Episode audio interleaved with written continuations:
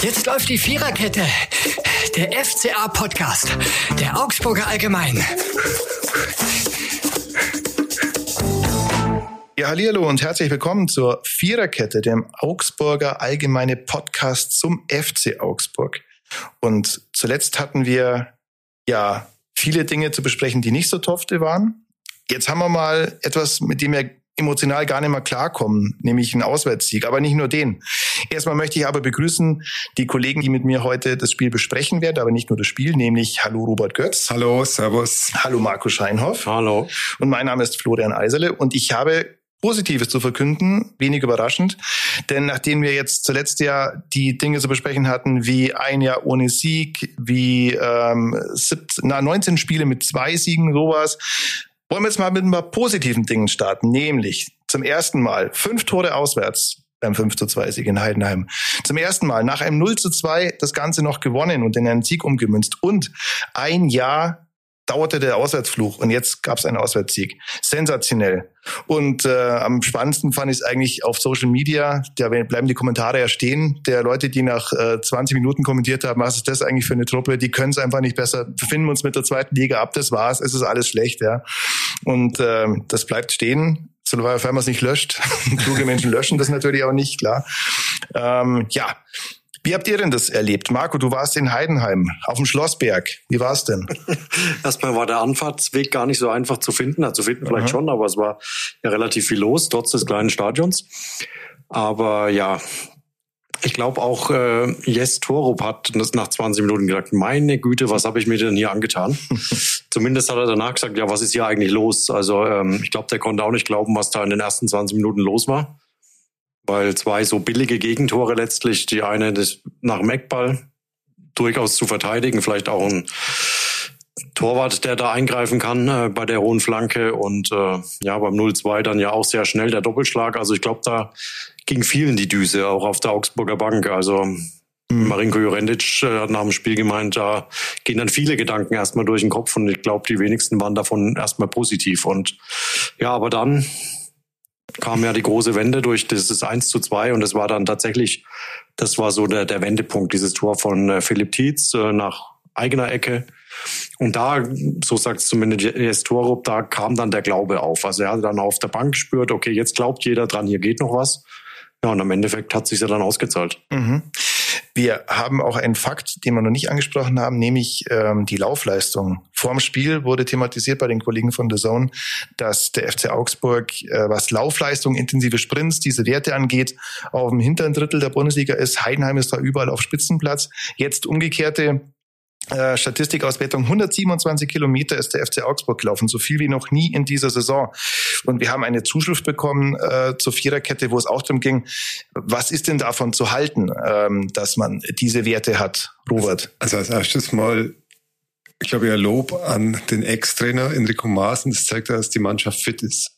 Mhm. Also der Jes Toro, wie lange ist es jetzt da? Fünf Tage, oder? Jetzt ist es genau eine also Woche. Ich glaube, an der Kondition hat er nichts machen können, aber wenig, ja. sagen wir, es zeigt halt einfach die andere Ausrichtung, die er ihnen wieder mit auf den Weg gegeben hat. Das offensive Pressing, das Draufgehen, das und bei Enrico Maaßen war es halt so letztes Sommer, man hat sie einfach zurückgezogen und abgewartet und dann wird die Laufleistung natürlich automatisch weniger, wenn du, wenn du nur abwartest. Und man kann es auch ja, lethargisch nennen, aber sagen wir, da war schon wieder anders Feuer in der Mannschaft mhm. drin. Ich glaube, was, was ganz offensichtlich war und was die Sprints dann auch, glaube ich, bedingt ist einfach, du hast gemerkt, nach Ballgewinn ging es tatsächlich direkt nach vorne.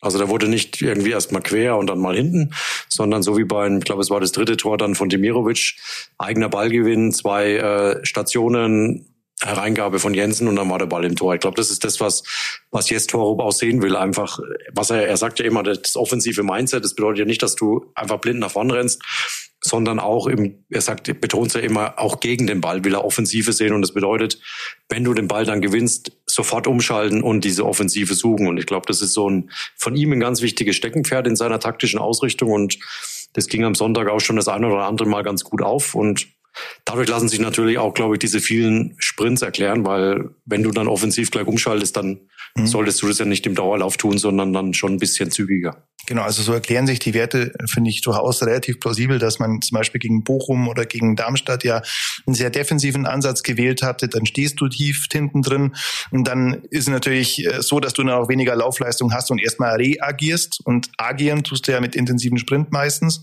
Du sprintest ja nicht als Verteidiger auf den Stürmer zu, deswegen erklärt sich das dann schon. Aber ich fand es ähm, auch ganz, äh, ganz passend. Ich glaube, Sascha Begalke war der, war der Kom äh, Kommentator oder der Experte auf The Zone, der gesagt hat, eigentlich Mannschaft, die relativ viele die in diesen Werten recht gut ist, auf intensive Läufe, viel läuft, da merkst du, das ist aktiv.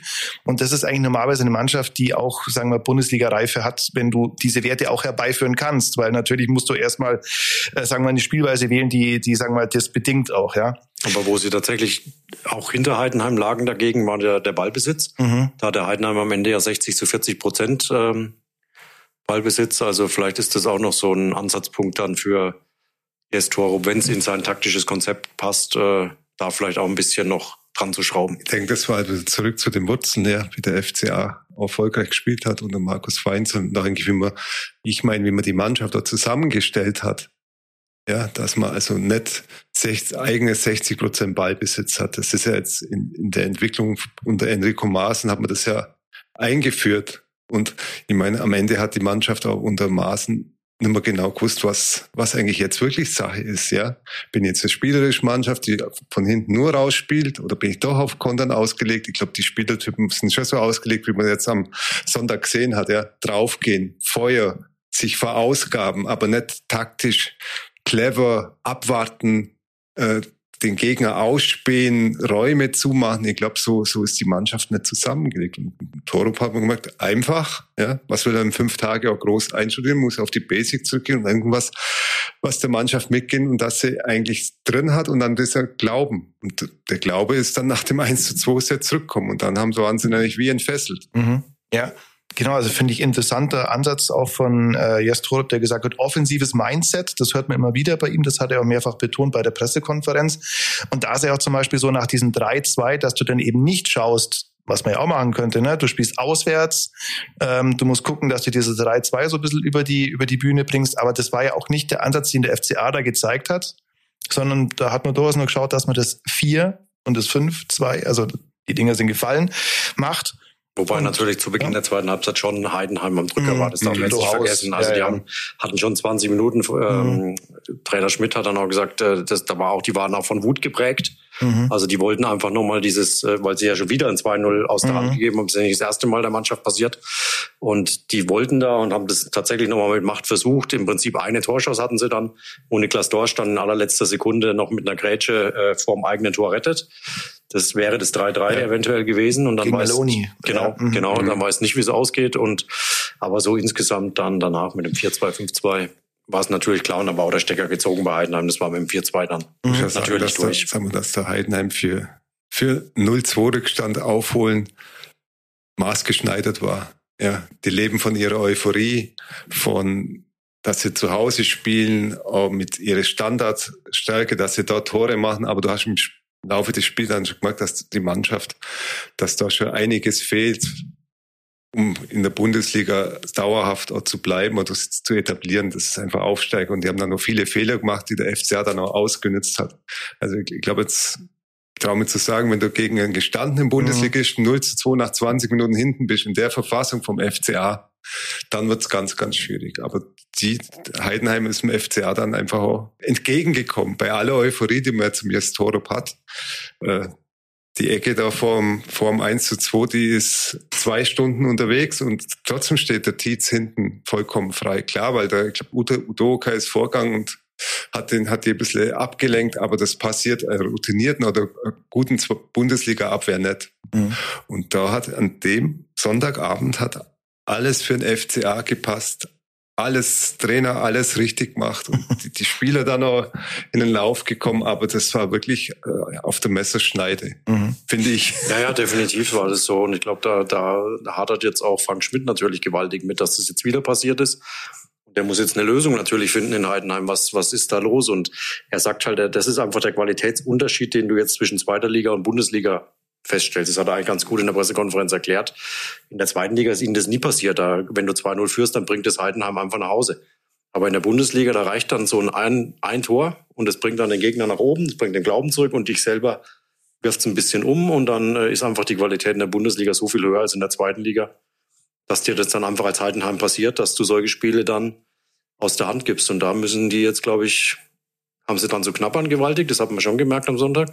Aber sie brauchen halt auch Lösungen. Und äh, ja, Schmidt sagt, wenn wir kurz noch auf Heidenheim vielleicht äh, bleiben können, sie müssen einfach halt auch ein bisschen, vielleicht ein bisschen dreckiger spielen. Also einfach mal äh, Zweikämpfe anders führen, mal den Gegner wegschieben, so wie es im Prinzip der FCA gemacht hat oder wie es Tietz in allen Zweikämpfen eigentlich macht, der da seinen Körper wirklich gut einsetzt und damit für viel Gefahr sorgt. Und wenn du auf die andere Seite Kleindienst anschaust, der hat es echt schwer gegen, gegen die Augsburger Kanten da hinten drin, Hovelo und Udokai, äh, sich da durchzusetzen. Und ich glaube, das ist schon dann der Unterschied jetzt auch gewesen zwischen einer gestandenen Bundesligamannschaft, wie der FCA ja zweifelsfrei ist nach 13 Jahren, und Heidenheim in dem Moment, die halt eben jetzt die erste Saison oben sind. Und Heidenheim, die ja auch, das kommt ja auch noch dazu, zum wiederholten Mal einen 2-0-Vorsprung rausgegeben haben. Also das, das garantiert auch noch ein Faktor. Wenn du siehst 2-1, dann kriegst du es 2-0, dann kriegst du es 2-1, dann denkst du, okay, was ist jetzt los? Dann kriegst du es 2-2 und dann, ich glaube, wenn die, raus, ja. und dann, wenn die Halbzeit noch ein bisschen länger gedauert hätte, glaube ich, dann wäre es vielleicht auch nochmal weiter in die Richtung gegangen. Ja, das ist dann so. Aber das, wie du sagst, Robby, das hat man ausgenutzt nach einem sehr, sagen wir, unterdurchschnittlichen Start mal ganz vorsichtig formuliert, da kann es auch ganz anders ausgehen. Deswegen ist auch noch nicht alles Gold, was glänzt, aber ähm, ja, das, das lief schon recht okay für den FCA. Ja. Man muss sagen, halt der Trainerwechsel hat halt, ich glaube, die Köpfe der Spieler wieder frei gemacht. Ja.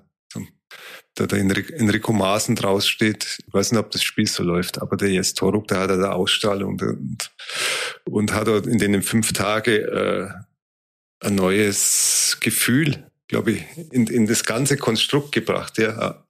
Gewisse Aufbruchsstimmung. Und das hat man halt auch am Sonntag auf dem Platz gesehen, dass sie halt nicht aufgegeben haben, nicht zusammengefallen sind, sondern da war einer draußen gestanden, der hat immer noch gerade aufrecht da gestanden ist. Und so, so haben sie auch gespielt. Und ich glaube, das war das, das Größte, was er in den fünf Tagen hat erreichen können. Mhm. Jetzt muss er halt weiterarbeiten. Und bin ich bei ihm, glaube ich, ganz relativ zuversichtlich, dass das, dass das auch klappt. Ich glaube, die Ausstrahlung ist halt allein schon eine andere als Enrico Maaßen. Das bedingt natürlich aber auch die Vergangenheit, weil natürlich jetzt, jetzt Torup viel mehr erlebt hat, als es Enrico Maaßen in seiner deutlich kürzeren Trainerkarriere auch, äh, ist ja kein Vorwurf ihm jetzt gegenüber, aber Niklas Dorsch hat es, äh, glaube ich, glaub, ganz gut am Sonntag erklärt. Er sagt, er geht da mit brutaler Autorität, genauso hat er sich ausgedrückt, steht er da vor der Mannschaft und wir folgen ihm alle. Ich glaube, das ist so dieses Entscheidende, was du einfach hier in Augsburg brauchst. Das muss jeder, muss da, so wie es äh, Toro sagt, wir sitzen alle in einem Boot, er gibt die Richtung vor, aber alle müssen halt mitrudern. Und es geht nur so. Mhm. Ich glaube, anders kommst du nicht weiter und äh, ich glaube, man ist dann auch einfach als, als Spieler froh, kann ich mir vorstellen, halt einen völlig, also nicht völlig, aber dann doch deutlich anderen Ansprechpartner zu haben, als du den vorher mit Enrico Maaßen hattest, der ja oft teilweise fast noch das Alter der Spieler hatte, der eine ähnliche Generation ist wie die älteren Spieler zumindest, der, der sie auch ähnlich gleitet, so, ist vielleicht banal, ja, ja aber es ist so. Der ähm, vielleicht in manchen Dingen auch zu verkopft war. Gut möglich. Ich glaube, ja, dass, ja. dass einfach jetzt Torup, der ist jetzt eine Woche da, was soll der machen? Mhm. Er braucht jetzt hier nicht mit irgendwelchen Dingen anfangen, die in einer Woche einfach nicht, sondern so wie es der Robby sagt, der äh, ist an die Basics ran, hat die vermittelt und, und die, die Mannschaft glaubt dran. Und das ist, glaube ich, das Entscheidende. Das ist am Sonntag jedes, ich glaube, jedes zweite Wort war Glaube. Also glaub an deine Stärken und das hat die Mannschaft, glaube ich, echt verinnerlicht und deswegen sind die auch nach dem 0-2 nicht auseinandergebrochen, weil die sagen, das war noch so viel Spielzeit auf der Uhr, das waren ja 20 Minuten und ja. ich weiß gar nicht mehr ganz genau 0-2 stand. Ja, 20. Nach 20 mhm. ungefähr, also du hast noch 70 Minuten Spielzeit und äh, ja, wir glauben jetzt dran und äh, wenn du dann einen draußen hast, der dir das vermittelt und der dir das glaubhaft vermittelt, ja, mhm. und vor allem jetzt natürlich, jetzt hat's geklappt auch noch. Ja, ja das, das ist natürlich jetzt besser. klar, dann, dann glaubst du natürlich noch viel mehr dran. Ja, der sechste Däne ist das übrigens in der Bundesliga. Der sechste dänische Trainer, so muss man sagen. Ja, äh, können wir mittlerweile auch so eine eigene Kategorie machen, die die Rateecke. wer kriegt die anderen fünf dänischen Trainer zusammen? Bo Svensson, oder? Bo Svensson ist Rekord äh, dänischer Trainer, korrekt. Ja, also hat die meisten Spiele in der Bundesliga. Dann haben FC wir Bayern wahrscheinlich. Sören Lerby. Sören Lerby. Die Eltern werden sich erinnern, so 91, 92. Das lief jetzt nicht so gut. Martin Olsen ist der. Martin Olsen bei Köln, korrekt. Dann haben wir drei von fünf. Also wenn ihr da auf alle fünf kommt, dann Respekt, weil einer ist ganz schwierig. Also wir müssen aber dazu sagen, dass der Kollege, glaube ich, ja das Handy vor sich liegen hat. Ich habe das Handy vor mir liegen und vor allem habe ich, äh, äh, habe ich mich letzte Woche, weil das unser Notfallartikel gewesen wäre, kann man mal aus der, aus der, Redaktionsstube sprechen. Wenn wir aus irgendwelchen Gründen irgendwie ein Loch gehabt hätten, hätte ich den Artikel geschrieben. Also, also ich kriege keinen mehr zusammen. Also Frank Arnissen. Frank Arnissen. Ein Spiel. Ja. Ein Spiel HSV, und oder? HSV, genau. Ein Spiel und äh, die beste Quote aller dänischen Trainer, nämlich einen Noten, äh, Punkteschnitt von 3,0. War da schon die Drei-Punkte-Regel? Da, da war, da war sogar schon die. Frank Andersen hat einen extra Punkt bekommen, weil er so gut aussah auf der Trainerbank. Nee, und Kaspar Julmann beim FSV Mainz, der spätere dänische Nationaltrainer. Und äh, jetzt eben äh, Jes Torup. Ja. Aber du hast, glaube ich, gerade schon ein ganz gutes Stichwort geliefert, um das äh, gut aussehen. Mhm. Ich glaube, damit werden wir uns ja, oder beschäftigen sich ja auch viele, dass Jes Torup, also jetzt zumindest kleidungstechnisch äh, anders aussieht als viele andere Trainer in der mhm. Bundesliga. Es sieht derzeit aus, als ob er direkt vom, äh, vom Modehaus rausgekommen ist. Ja? Oder direkt aus der Champions League. Direkt aus der Champions League, aus die Bank des das FC Stimmt ja, vielleicht hat er den drin hängen gehabt. Ja, er hat mit, mit Kopenhagen hat er noch gespielt. Dortmund, Spiele, Dortmund 3-0 verloren und Sevilla 0 zu 0. Ich glaube nicht. Der hatte und, und, ein oder zwei Tage später oder ein, zwei Wochen später ist er entlassen worden bei Kopenhagen. Er hat er wahrscheinlich reinkennt. Und bei seiner Präsentation am Montag hatte er noch einen etwas schickeren an, fand Ach, ich. War, war der gleiche. Es war nicht der gleiche. Ne? Das war ein dunkelblau, diesmal war es eher so hellblau. Also aber auf jeden Fall Weste und Krawatte hat er bei der Präsentation. Genau, und Weste war gestern keine dabei, sondern nur Hemd und, äh, und so ein hellblauer. Also ich glaube, bei der Präsentation war ein bisschen dunkler der Anzug. Also wenn der FCA oder die, die, äh, die Merchandise-Abteilung des FCA cool ist, dann releasen die jetzt einen äh, Ges Toro Strampler Anzug für Babys. Ja. so genau wie bei Köln gibt's doch äh, das Baumgart, die Baumgartmütze. Die Schiebermütze. Die Schiebermütze, genau. Wir brauchen jetzt den Zweireiher von Jestoro. Ja, aber vielleicht mal an Jestoro äh, angeknüpft. Wie viel, äh, wir haben es schon angesprochen, also wie, wie ist das jetzt die, ist das jetzt, wie viel Torup steckt da eigentlich jetzt drin? Wir haben schon gesagt, also es ist so, dass du erstmal natürlich einen Bonus hast als Trainer, der neu kommt, dass du einfach einen Gegenpunkt setzt. Ja, wir haben dieses offensive Mindset gehabt. Wie viel kannst du aber realistisch in fünf Tagen bewirken? In dem Fall? Also ich glaube, wenn man ganz ehrlich ist, taktisch, wie wir es vorhin gesagt haben, die Basics. Mhm. Also du, er hat, er, gut, er hat auf eine Viererkette wieder umgestellt. Das war ja auch eine Umstellung im Vergleich zu Enrico Maasens letzten Spielen, die er dann mit, mit einer Dreierkette begonnen hat oder Fünferkette, ganz wie man dann will. Das war natürlich ein, ein Unterschied in seiner Herangehensweise, aber ich glaube, sonst ist es schwierig, jetzt da in vier Tagen so viele neue taktische Dinge da einzuführen. Du lebst erstmal davon, dass du auch nicht dein Vorgänger bist. Ja? Richtig, richtig, ja, ja exakt. Ja. Mhm. So, so, die Basics, die sind ja auf, vom Enrico Maaßen auch noch gelegt worden, ja. Also sagen wir, Passspiel und, und das ist, das war ja alles da, nur ist das alles verschütt gegangen, weil keiner mehr an das geglaubt hat, weil man, weil er so viel Sachen probiert hat, auf Feinjustierungen, wo du als Spieler, das kannst du schon machen, wenn du mit Erfolg hast, ja. Dann ist jeder aufnahmefähig. Aber wenn du mit den ganzen Sachen, was du probierst, keinen Erfolg mehr hast, ein Jahr auswärts nicht gewinnst, äh, gegen, gegen Darmstadt daheim verlierst, gegen Bochum mit Ach und Krach 2-2 spielst, dann kannst du den Spielern irgendwann erzählen, was du willst. Und dann kommt ein mhm. neuer mit so einer Aura, mit so einer Ausstrahlung, ja, äh, mit kurz geschorenen Haaren, mit einem, mit, ja, Wobei der 14 Jahre die sind teilweise von selbst von sich aus recht kurz geraten, ne? auf manchen, ja, ja, aber, aber, aber sie passen zum Typ. Ja, ja, klar. Also, und dann vereinfacht er das alles mal. Also mhm. bringt es auf eine einfache Stufe und auf einmal glaubst du aber daran. Ich glaube, das war das, er hat das vereinfacht, auf eine einfache Basis gestellt und mit der Basis da da geht's jetzt los. Und vielleicht in drei, vier Wochen sprechen wir dann schon wahrscheinlich über den, den neuen Yes-Torup-Stil. Mhm. Ja. Genau. Aber was man natürlich bei ihm aussagen muss, er hat ja auch in der Spielvorbereitung was verändert. Also sie sind ja jetzt erst am Spieltag angereist. Klar, kannst du jetzt sagen, Heidenheim bietet sich an dafür mit der einstündigen Anfahrt nur. Aber Spieler war das, glaube ich, auch mal ganz recht. Äh, zumindest war das so zu hören, mal am Abend vorm Spiel noch daheim zu sein bei Familie, Freundinnen. Das ist ja auch interessant, Frauen. deswegen, weil Enrico Maaßen das ja genau auch versucht hat. Also bei Auswärtsfahrten, dass er gesagt, sie haben schon mal probiert, andere Anfahrt, Kleinigkeiten ändern, dieses ändern, das ändern. Letztendlich bleibt es dabei, es bleibt der gleiche Trainer, es bleibt derselbe genau. Trainerstab, es bleibt dieselben auf dem aber Platz. dennoch Abläufe, so eine, ja? eine, unterschiedliche Ansprache, eine andere mhm. Herangehensweise. Ich glaube, das sind Mosaiksteinchen mhm. natürlich nur, aber die setzen sich halt irgendwann zusammen. Oder wie jetzt nach dem Spiel, was, was ihm wichtig war, dass er einfach die Spieler reinholt. Egal, ob die jetzt gerade ein Interview geben vor Ihm war wichtig, die Spieler haben jetzt alle in die Kabine zu kommen und er teilt dann schon mal seine erste Einschätzung mit. Das ist ihm einfach wichtig, damit die Spieler sofort von ihm erfahren, was er für einen Eindruck von dem Spiel hatte. Und so macht mhm. das immer, sagt er. Und mhm. äh, klar, alles nur so, so kleine Stückchen, aber sie sind halt, glaube ich, anders, als es jetzt bei Enrico Maaßen war.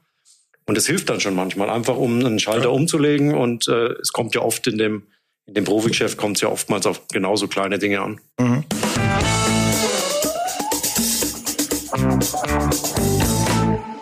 Jetzt waren wir viel bei Enrico Maaßen. Jetzt möchte ich eine Kategorie bringen, die es mit den Spielern eigentlich hält, nämlich der Mann des Spiels. Der Mann des Spiels, da haben wir auch ein bisschen diskutiert. Ich finde aber, dass es Hans Fredrik Jensen ist, wie er korrekterweise heißt. Der Finne, kein Däne, ist aber zum ersten Mal in dieser Saison der Startelf stand, drei Vorlagen gegeben hat und auch sonst äh, recht feine Pässe gespielt hat. Es gab noch einen ähm, richtig sehr guten Ball auf, äh, auf Tietz, der äh, auch von Jensen gekommen ist und mhm. der das eigentlich darin gemündet hat, dass Jes Torup dann am Boden lag, weil er es schlichtweg nicht fassen konnte, dass man dieses so weit vorbeischießen. Ja, genau, dass man so weit vorbei. Aber gut, Details, Details. Aber auf alle Fälle drei Vorlagen von Hans-Frederik Jensen. Zwei Eckbälle darunter. Zwei Eckbälle, ein Eckball, muss man sagen, wie du gesagt hast, den würde man vielleicht auch beim SV Wolfershausen vielleicht abfangen. Ja, aber vielleicht nicht abfangen, aber einer würde dastehen und ihn rauskommen. Ja, wäre vielleicht gedeckt so, aber unterm Strich jetzt einfach ein spielerisches Element das der Mannschaft gut getan hat, finde ich, für Jensen. Zweifelsfrei. Also ja. ich glaube, der hat tatsächlich mal gezeigt, weshalb er ja. so hoch gelobt ist in Augsburg und äh, er es aber bislang einfach noch nicht zeigen konnte wegen oftmals Verletzungen einfach, weil er halt einfach Kleine, einen anfälligen ja. Körper hat und immer Kleine wieder ausfällt. Ja. Mhm. So, eigentlich seit er da ist, hat alle Verantwortlichen, die da beim FCA waren, gesagt, das ist einer. Mhm. Ja, der ist gut. Und er hat's nie richtig zeigen können. Das war jetzt mal, ich hoffe, dass es ein Schritt in die richtige Richtung war. Und schauen wir mal, wie lange er unverletzt bleibt. Und er hat natürlich auch das Vertrauen des Trainers, des neuen Trainers gespürt. Und so hat, hat Jensen mal wirklich sein Potenzial gezeigt. Mhm. jetzt auch ein Niklas Dorsch hat in die Kategorie heute vielleicht auch passt. Aber ich glaube, ich glaub, das ist, es ist die richtige Wahl für, de, für das Spiel. Mhm. Was bei Dorsch tatsächlich, wenn ich da kurz anschließen darf, was bei ihm sehr auffällig war, gerade in der ersten Halbzeit finde ich, er war unglaublich ballsicher.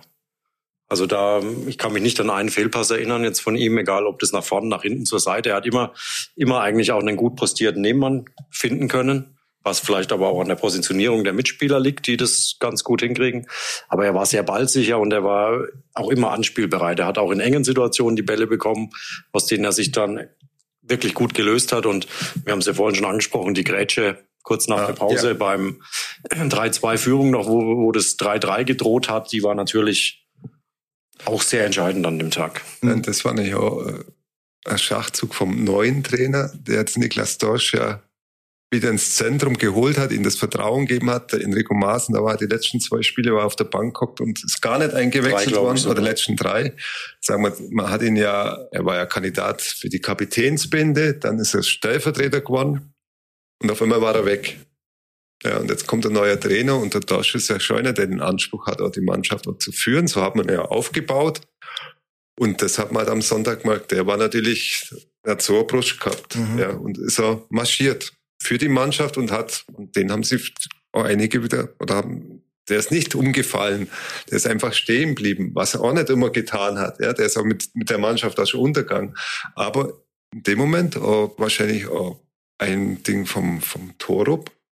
Der hat, ist da hm. stehen geblieben auch nach 0-2 und hat das Spiel mitgedreht mit allen anderen. Das ist halt das, was, was ein neuer Trainer wenn es gut läuft, macht es aus und das hat, hat er alles richtig gemacht. Ja, es war auch deutlich zu sehen, dass er das Torup sehr auf Dorsch natürlich auch baut, weil er war ständig im Austausch eigentlich. Ja. Schon vor dem Spiel, beim, als es auf dem Platz ging, beim Aufwärmen, auch während dem Spiel, eigentlich war er mit ihm ja ständig am Reden und am Diskutieren und am Erklären. Also ich glaube schon, dass die wahrscheinlich auch durch ihre kurze gemeinsame Vergangenheit in Belgien, dass die einfach eine Verbindung miteinander haben. Ja. Die wissen, was der eine vom Fußball hält. Und das ist sehr ähnlich, glaube ich, bei beiden, die Idee des Fußballs, die Denkweise. wenn dann sowas zusammen funktioniert und, äh, und du den Spieler, so wie du sagst, Troppi, einfach wieder aufbaust und diese Rolle gibst, die er auch selber ja möchte. Also Dorsch ist ja einer, der sich in der Rolle aussieht, der, glaube ich, auch gerne Kapitän geworden wäre, wenn man ihn gefragt hätte.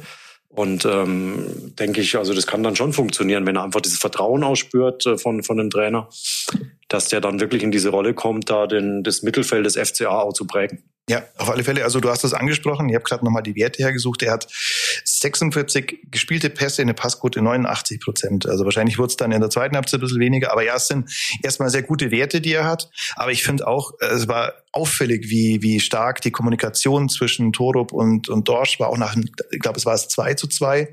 Während die anderen gefeiert haben, hat Dorsch mit, mit Torup an der Seitenlinie gesprochen. Und da muss man jetzt wirklich, finde ich, die, die ähm, Persönlichkeit von Niklas Dorsch damit einnehmen. Der sehr über die Emotionen kommt, der, glaube ich, ein sehr stolzer Spieler ist und für den es, glaube ich, eine richtig schwierige Situation war, da auf der Bank zu hocken in so wichtigen Spielen wie gegen Darmstadt, wo du sagst, da müssen wir eigentlich mit einem, da müssen wir alles reinlegen und ich glaube, war er 90 Minuten auf der Bank? Mhm, ja, ja, gegen ja. Darmstadt war er komplett draußen gehockt.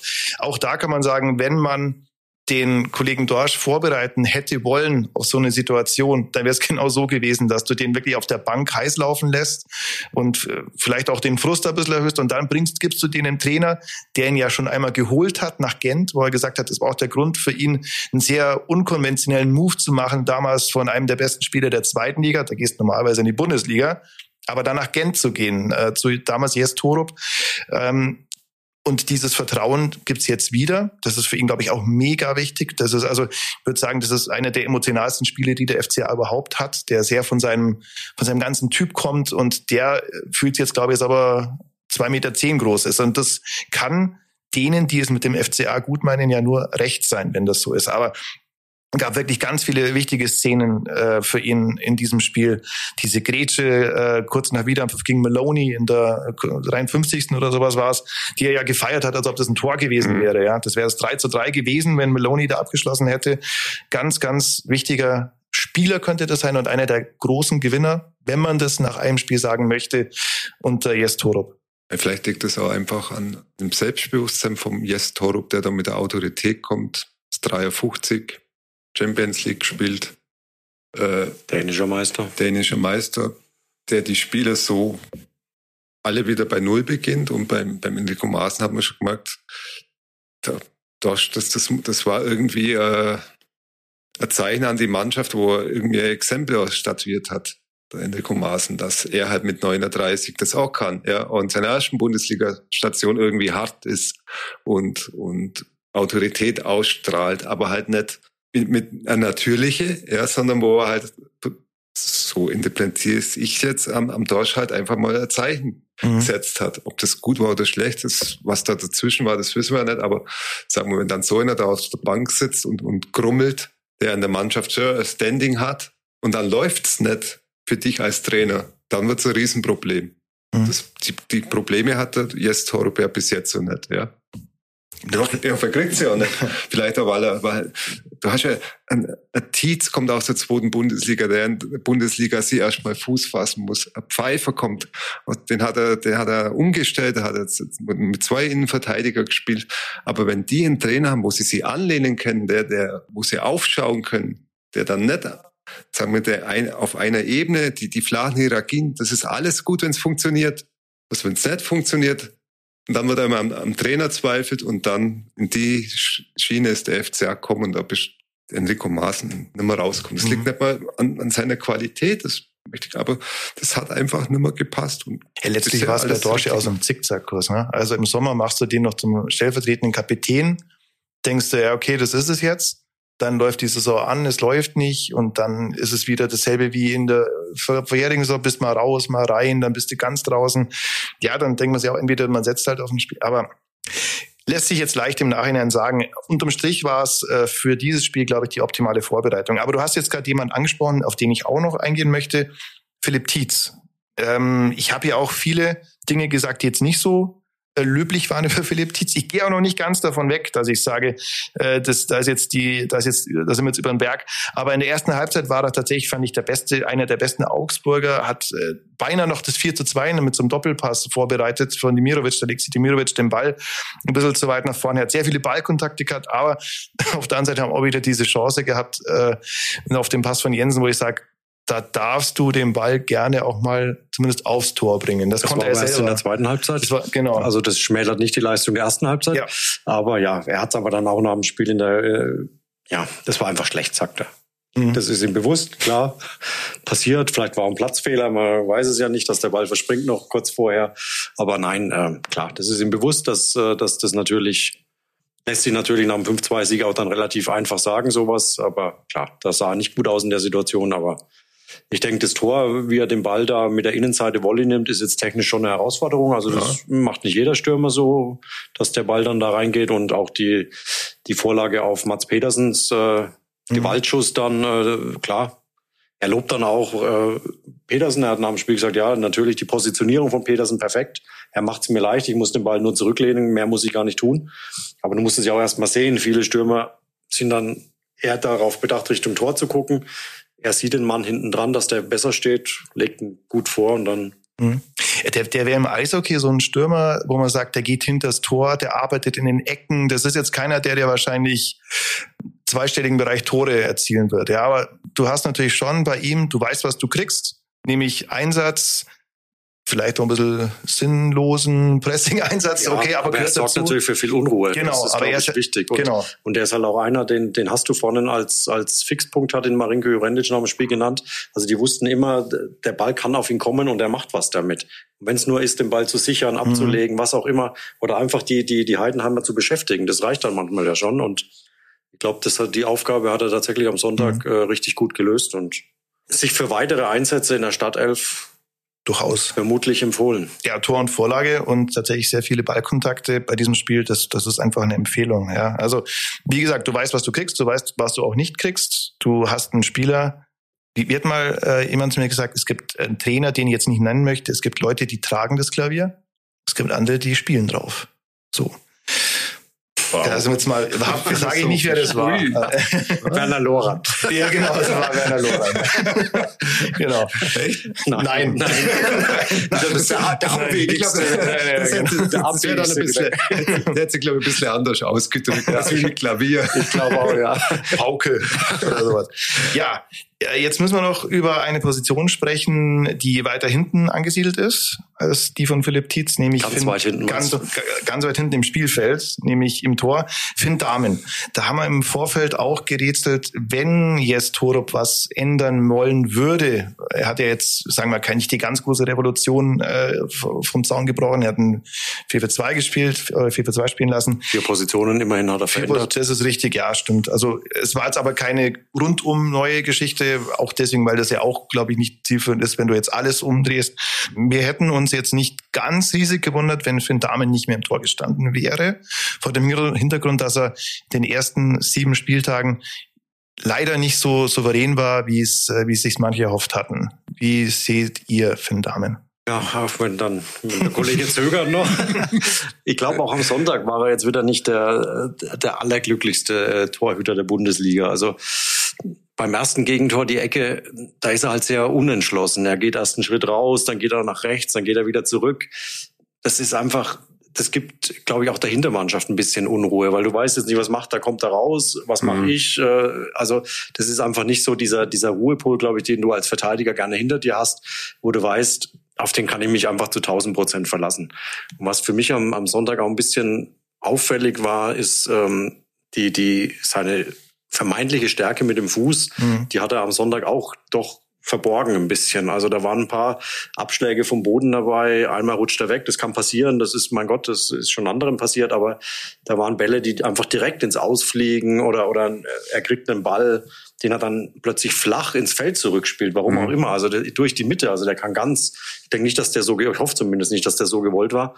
Weil das kann natürlich gewaltig ins Auge gehen. So ein Ball flach durch die Mitte, wenn da ein Heidenheimer steht dann ganz, ganz blöd aussehen. Also das sind so diese, das war ja das, wo man ihn ja auch geholt hat. Man will im Spielaufbau sich verbessern. Das ist ein Torwart, der mitspielt, der am, mit dem Ball am Fuß einfach eine andere Qualität bringt, als jetzt ein Giekewitz zum Beispiel hatte. Wobei, ja, das verbirgt ja auch noch ein bisschen und noch kein zu Null Spiel. Das darf man auch nicht vergessen. Werte, die am, am unteren Ende der Bundesliga in vielen Bereichen liegen. Da spricht jetzt die Paraden an. Zum Beispiel, ja. genau. Mhm. Oder, oder die, wenn man glaube, der Kicker hat es ja mal ganz nett aufgelistet. Ja, ja. Die, die Qualität der Torschüsse, wenn du berechnest, müsste er eigentlich oder dürfte er viel weniger Gegentore kassieren mhm. von der Wahrscheinlichkeit her. Also das die Expected ist, Goals sind das. Ja, ne? Also zur Erklärung, falls es jemand nicht weiß, also es gibt eine, eine Statistik, die nennt sich Expected Goals und die bemisst sozusagen die Qualität einer, einer, eines Torschusses. Also ein Elfmeter wird mit 1,00, weil der sollte drin sein, bewertet. Ein Schuss von 25 Metern äh, mit zwei Gegenspielern und wird mit vielleicht, weiß ich nicht, 0,1 1, also mit 10 Prozent bewertet. Und Finn Dahmen hätte eigentlich, ich glaube, es waren 14 Gegentore anhand der Inspected Goals bekommen nee, können, oder? Nee, ich glaube, er hätte 12 und 17 hat er 12, irgendwie, irgendwie sowas. sowas. Also deutlich Zahlen mehr. Gingen deutlich genau. auseinander mhm. auf jeden Fall. Und ja, klar kann man jetzt sagen, Statistiken, äh, aber irgendwie geben sie ja schon einen zumindest eine Tendenz vor.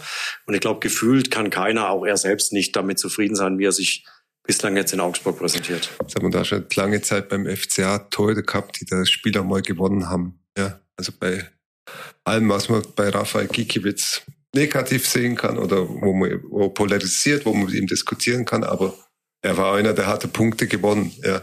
Marvin Hitz war so einer. Aber da würden die jetzt die FCA-Bosse vorhalten, bei Rafael Gikiewicz, er hat letzte Saison auch Punkte verloren. Richtig, aber ist halt einer der, der Persönlichkeit da hinten ja, drin. Und, Marvin und Hitz ist, ja, auch, ja. ist auch von der Bank kommen, von Wolfsburg, aber hat sie dann auch zu, zum gestandenen Torwart entwickelt. Alex Manninger war einer, der hat Aura hinten drin gehabt und kann man auch noch weiter zurückgeben. Und das fehlt mir beim Finn Damen noch. Ja, ganz kurzer Einfüg noch zu Rafa Gikiewicz. Ich finde auch bei Rafa Gikiewicz verhält sich anders, deswegen, weil der dir auch in so einer ganz wackeligen Phase zu Saisonbeginn die Siege gegen Leverkusen und gegen Bayern und gegen Bremen, ich möchte jetzt nicht sagen, im Alleingang geholt aber du hättest diese Spiele mit hundertprozentiger Sicherheit ohne ihn nicht gewonnen. Also klar, im Laufe der Saison hat sich das ein bisschen verschlechtert, aber Wolfsburg wurde ja klar 2-0. Aber das war dann in einer Phase, wo die Mannschaft sich jetzt, äh, wo du die gewisse Punkte einfach schon hattest, weil wenn du die am Anfang durch ihn nicht gehabt hättest, dann hätte man von einer ganz anderen Situation gesprochen. Ich liefere nur die Erklärung der FCA, ja, ja. weil die müssen ja in gewisser Weise auch ja, ja. den Transfer rechtfertigen und. Aber in, dem Spiel, wo, wo er für den FCA gewonnen hat oder wo gut war, ist er ja sein Ego gestiegen und das mhm. wahrscheinlich höher als als die wahre Leistung, ja. ja. Und dann, wenn du dann dann sagen wir mal, der, der tritt halt dann auch so auf. Dann ist es ja noch um Träge und alles Gang und natürlich in der Kabine. Ja, dann, das kann, das verträgt der Mannschaft schon, wenn einer wirklich das 34 Spiele auf dem Niveau mhm. spielt, aber wenn das dann mal abflecht und der ist in der Kabine immer noch so unterwegs, ja, dass er die anderen niedermacht und, und halt, äh, sagen wir, dezent auf ihre Fehler hinweist, dann, dann hast du halt mal irgendwann mal ein, Problem, aber sag mal, auf dem Spielfeld hat er schon was dargestellt. Ja. Und der Finn Damen, der kommt da raus im Fünfer, der holt sich auch mal runter, aber ich habe nicht das Gefühl, dass irgendein Stürmer das sagt, ui, jetzt muss ich meinen Kopf mal einziehen oder da geh ich mal weg, weil da, da rumpelt jetzt einer raus, der räumt mich da ab. Ja. Nee, das ist, der ist nett, ja, ja. eloquent, aber für, für einen gestandenen Bundesliga-Torhüter fehlt es mir da ein bisschen. Da fehlt auch ein bisschen die, die Körpergröße und seine, seine Statur. Der ist technisch super ausgebildet. Eins gegen eins hat er äh, eine Nervenstärke, die muss man, glaube ich, erst mal suchen in der Bundesliga. Aber das Gesamtpaket für den Damen überzeugt mich noch nicht. Und wie, mhm. so wie wir jetzt da sitzen, hätte uns das nicht gewundert, wenn da Thomas Kubek drin steht. Der wahrscheinlich auch nicht das Gelbe vom Ei ist für, für Top-Bundesliga, aber der hat schon mit seiner Statur, mit seiner Ruhe, die er ausstrahlt und in, aber und auch am Ball finde ich jetzt nicht wesentlich schlechter nee, als, äh, nee. als Finn Damen. Also den, ich glaube, jetzt im Spielaufbau kannst du Thomas Kubek genauso vertrauen Finn Damen. Also, also da, da kriegst du Ähnliches, glaube ich. Ich finde, das ist eine ganz, ganz spannende Personalie, die in den nächsten Wochen, wo man sieht, wo, was jetzt Torup da, darüber denkt. Also ja. natürlich habe ich ihn am Sonntag auch angesprochen darauf, warum er sich jetzt letztlich für Finn Damen entschieden hat. Und da sagt er ganz offen, fünf Tage Zeit, du kannst ja jetzt nicht in jeden Spieler so tief reingucken. Und die Torwartposition ist natürlich nochmal eine spezielle. Da gibt es ja einen speziellen Torwarttrainer mit Marco Kostmann. Und äh, mit dem hat er sich natürlich beratschlagt und der hat ihm dann den Hinweis gegeben, dass er Finn Damen vorne sieht und deswegen, und da muss er natürlich auf seinen Spezialisten vertrauen, weil Erst Toro war ja selbst auch kein Torwart und dann ist es immer schwer, das einzuschätzen. Du kommst als neuer Mann hierher und du hast einen ungefähr gleichen, klar sind ja völlig unterschiedliche Torhütertypen, da brauchen wir jetzt nicht, also kannst du jetzt den Finn Damen schlecht mit der Spielweise von Thomas Kubek vergleichen, das geht nicht. Aber ich glaube, so im, sie sind auf einem ähnlichen Niveau im Endeffekt, was sie dir dann bringen auf dem Platz. Und er hat mhm. sich halt für Finn Dahmen entschieden und ob so bleibt, da ist er auch am Sonntag ein bisschen ausgewichen. Er hat gesagt, jetzt vorerst mal ist äh, Finn Dahmen die Nummer eins, aber ob das jetzt auch noch gegen Wolfsburg schon am Samstag noch äh, Bestand hat, da äh, ist er zurückhaltend geblieben, ähnlich wie am Freitag ja auch vor dem, vor dem Spiel in Heidenheim. Jetzt, um, um Partei für Finn Dahmen zu ergreifen, ähm, ich, ich finde, ähm, das hatten wir am Anfang der Saison auch mal thematisiert. Also, dass es ja schon ein Unterschied ist, ob du jetzt wie Finn Dahmen bei Mainz halt mal den etatmäßigen Torwart, ob in Zentner äh, vertrittst für ein, zwei, drei, vier, fünf Spiele, was auch immer, oder ob du jetzt halt wirklich in deine erste Saison als Nummer eins eines Bundesligisten gehst. Und ich glaube, ist tatsächlich auch ein Lernprozess. Ich finde, dass viele Dinge, die gerade bei Finn Damen passieren, Du hast es angesprochen mit der Spieleröffnung, die ja wirklich eine seiner Stärken ist. Die sind vielleicht auch darauf zurückgeführt, dass er selber weiß, es läuft jetzt nicht so wahnsinnig berauschend bislang für mich. Und da hast du natürlich nicht das Selbstbewusstsein, dass du vielleicht sonst hättest, weil du weißt, ich kann mit dem Ball umgehen, ich kann kicken, ich kann eine Spieleröffnung. Der wird auch selber wissen, was seine Schwächen sind. Ja, also wir reden jetzt von Strafraumbeherrschung, da reden wir jetzt von Präsenz. Ja, aber natürlich ist es dann irgendwann so, dass sich das potenziert und du vielleicht anfängst zu grübeln. Und dem tätig, genau wie Philipp Tietz jetzt ein Tor hoffentlich gut getan hat, wahrscheinlich auch mal ein zu Null Spiel. Ja. ja, hat er natürlich selber irgendwo in der Hand bis zum gewissen Grad. Ähm, aber aber ich glaube, dass er tatsächlich mit Marco Kostmann, also die Eindrücke, die wir jetzt alle vom Training haben, glaube ich, da auf der Position, also Torwarttrainer Marco Kostmann, dass da der FCA wirklich gut aufgestellt ist und der kann auch so einen Finn Damen dann noch ein bisschen formen. Also mhm. natürlich, die er kann jetzt nicht sein grundlegendes Torwartspiel verändern, weil das wäre Quatsch. Der macht das jetzt seit, wie alt ist Finn Damen? 25. 25. Der macht das jetzt seit 20 Jahren so. Also ich glaube nicht, dass er jetzt da an der, an der grundlegenden Art des Fußballs oder des Torwartspiels was verändert, aber so diese, ihm Zutrauen zu geben. Und was Marco Kostmann immer sagt, ihm ist wichtig, dass der Torwart Entscheidungen trifft. Mhm. Und das war, glaube ich, das, was ich gestern eben vermisst habe bei der Ecke. Da hat er keine Entscheidung eben getroffen. Er ist da durch den Strafraum ein bisschen geeiert, nenne ich es jetzt mal, mhm. ohne sich zu entscheiden, ich bleib drin. Oder zu entscheiden, ich gehe jetzt raus und dann kriege ich den Ball nicht, mein Gott, dann ist es passiert. Aber ich habe zumindest diese Entscheidung getroffen, dass ich, dass ich rausgehe. Und ich glaube, da, da versucht Kostmann ihn hinzubringen, einfach Entscheidungen zu treffen. Die mag falsch sein im Endeffekt. Das kann durchaus passieren, aber er, er braucht einfach die Entscheidung und er muss mit, so wie du sagst, Robby, er muss dann mit, mit Entschlossenheit, mit Präsenz da rauskommen und dann im Zweifel halt mal so einen Stürmer auch abräumen. Und das ist halt das, was, glaube ich, bei Finn Dame noch ein bisschen fehlt, so dieses, dieses, ich verteidige jetzt meinen, meinen Fünf-Meter-Raum da mit, mit aller Macht und, äh, mhm. aber ja, das ist die Frage. Wie viel von dem, was jetzt noch fehlt, ist darauf zurückzuführen, dass er gewisse Lernprozesse durchlaufen muss, dass er das akzeptieren muss, auch den Druck. Ich bin jetzt nur Nummer eins in der Bundesliga. Und wie viel von dem wird er halt, da sind wir jetzt bei Körpergröße und Ähnlichen, halt auch nie haben, weil er halt einfach nicht 1,95 groß ist. Das ist ihm natürlich zum Nachteil. Also das ist, glaube das ist bei Finn Damen für mich noch auffälliger als bei Jan Sommer jetzt. Der ja, glaube ich, auch nicht viel ungefähr gleiche Statur, also von der Größe. Sommer ist für mich noch ein bisschen breiter von der Statur, aber ich glaube, von der Größe sind sich die beiden ähnlich.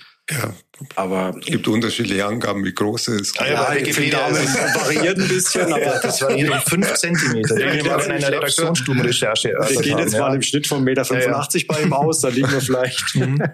nicht ganz falsch. Vielleicht sollten wir mal nachmessen. Ja, mal ihn fragen, wie groß er eigentlich ist, aber das ist jetzt, glaube ich, eine Frage, die er nicht gern hört. Mhm. Also das ist aber halt, ja, das ist ein Nachteil. Den hat, den hat er, mit dem muss er klarkommen. Und da muss er halt sein Torwartspiel vielleicht auch so verändern, Mhm. dass es nicht zu einem riesigen Nachteil wird. Der Punkt ist halt, bist du überzeugt von dem oder nicht? Also in, in vielen Hinsichten ist da auch wieder der in vielen Bereichen als Role, Role Model fungierende SC Freiburg da, glaube ich, ein Vorbild, der jetzt aussagt, ist jetzt vielleicht ein bisschen anders gelagerter Fall, aber die haben ja nur Adobolo hochgezogen von der eigenen äh, U23-Mannschaft, U21-Nationaltorhüter, genau wie Finn Dahm übrigens auch früher mal war. 21, ja. Ähm, und die haben gesagt, oder Christian Streich hat gesagt, der wird Fehler machen, angesprochen auf einen Fehler, aber das stehen wir durch und das wissen wir. Und es gibt andere Spieler, die machen auch Fehler. Das preisen wir ein, das akzeptieren wir und wir sind langfristig von ihm überzeugt. Und bei vielen Damen kommt natürlich noch dazu, die Zukunft, sagen wir mal, wenn man sich jetzt Vertragslaufzeiten anschaut, der Vertrag von äh, Thomas Kubik läuft aus ja, im Sommer 2024, der von Finn Damen läuft noch weitere viereinhalb Jahre. Ich glaube sogar mit Option, wenn mich nicht alles täuscht. Also du setzt jetzt auf diesen Torwart und dann denke ich auch, du musst, deswegen fand ich es auch richtig, äh, da in den im Tor zu behalten, du musst dem jetzt auch bei der, es war ja im Grunde die erste Zweifel, die erste zweifelhafte Situation in seiner Karriere beim FC Augsburg jetzt. Dass man sagt, kommt ein neuer Trainer, der guckt an, was läuft gut, was läuft nicht so gut. Ich finde es richtig. Ich finde es richtig, dass man ihn auch gestützt hat und äh, dass er merkt, es ist jetzt ein Trainer, der setzt auf mich. Natürlich muss man irgendwann, sollte es da wirklich ganz dicke Böcke noch geben.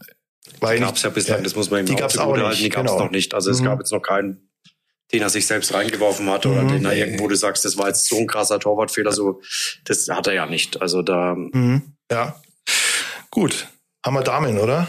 Ja, dann sind wir noch bei der spannend. Ja. ja, ja, genau.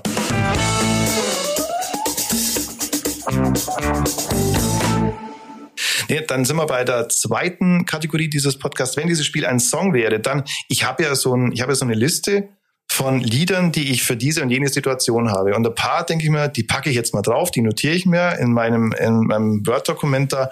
Und ob ich die jeweils verwende, keine Ahnung. Ich hätte gedacht, diesen verwende ich nie, nämlich von den Fantastischen Vier. Aller Anfang ist Yeah statt aller Anfang ist schwer. Denn aller Anfang ist Yeah, yeah, yeah. Aller Ist Yeah. Weil ich dachte mir, A, kommen die nie gut aus irgendwelchen Startlöchern, die, die FCA-Jungs. Und, äh, und B, ja, es ist halt einfach nie so. Der Anfang ist immer mies. Und äh, ja, das war jetzt aber mal ein Anfang mit Yes Torup der auch eher so angefangen hat, dass es nicht so gut war nach 18 Minuten mit 0-2, aber der ja, da haben wir, das haben wir ja ausreichend jetzt besprochen, in der Summe schon recht fein war. Dass du gesagt hast, es sind wieder äh, Werte da mit 127 Kilometer laufen, es ist ein Selbstvertrauen da, es sind Spieler da, die merklich jetzt in diesen fünf Tagen nur gewachsen sind, äh, Potenziale, die einfach da sind und die sich in Teilen jetzt gezeigt haben. Was mich zu meiner äh, Frage führt, war das jetzt der Wendepunkt? Das ist natürlich exakt die Frage, habe ich gestern Marinkio Rentic gestellt. Er hat auch ein bisschen überlegt und äh, von Wendepunkt wollte er noch nicht sprechen, aber er, er sagt, er hat sich ungefähr so ausgedrückt, das war jetzt nach einer schwierigen Phase ein guter Auftakt in eine neue Phase. Mhm. Das ist jetzt natürlich wenig konkret. Da lässt er gewohnt die, die Bretter raus, der, ja, der Jure, ja. aber ja, ich glaube, Wendepunkt äh, ist vielleicht jetzt nach einem Spiel tatsächlich mhm. schwer much, zu beurteilen. Also ja, klar, historisch war's. Hast du ja vorhin schon alles genannt mit erster Auswärtssieg seit einem Jahr, fünf Tore auswärts, 0-2 aufgeholt. Das ist historisch. Darauf kannst du viel Kraft ziehen. Das ist, glaube ich, auch die Hoffnung, die Historik und, und alle Verantwortlichen haben, einfach zu sagen, wir können es ja.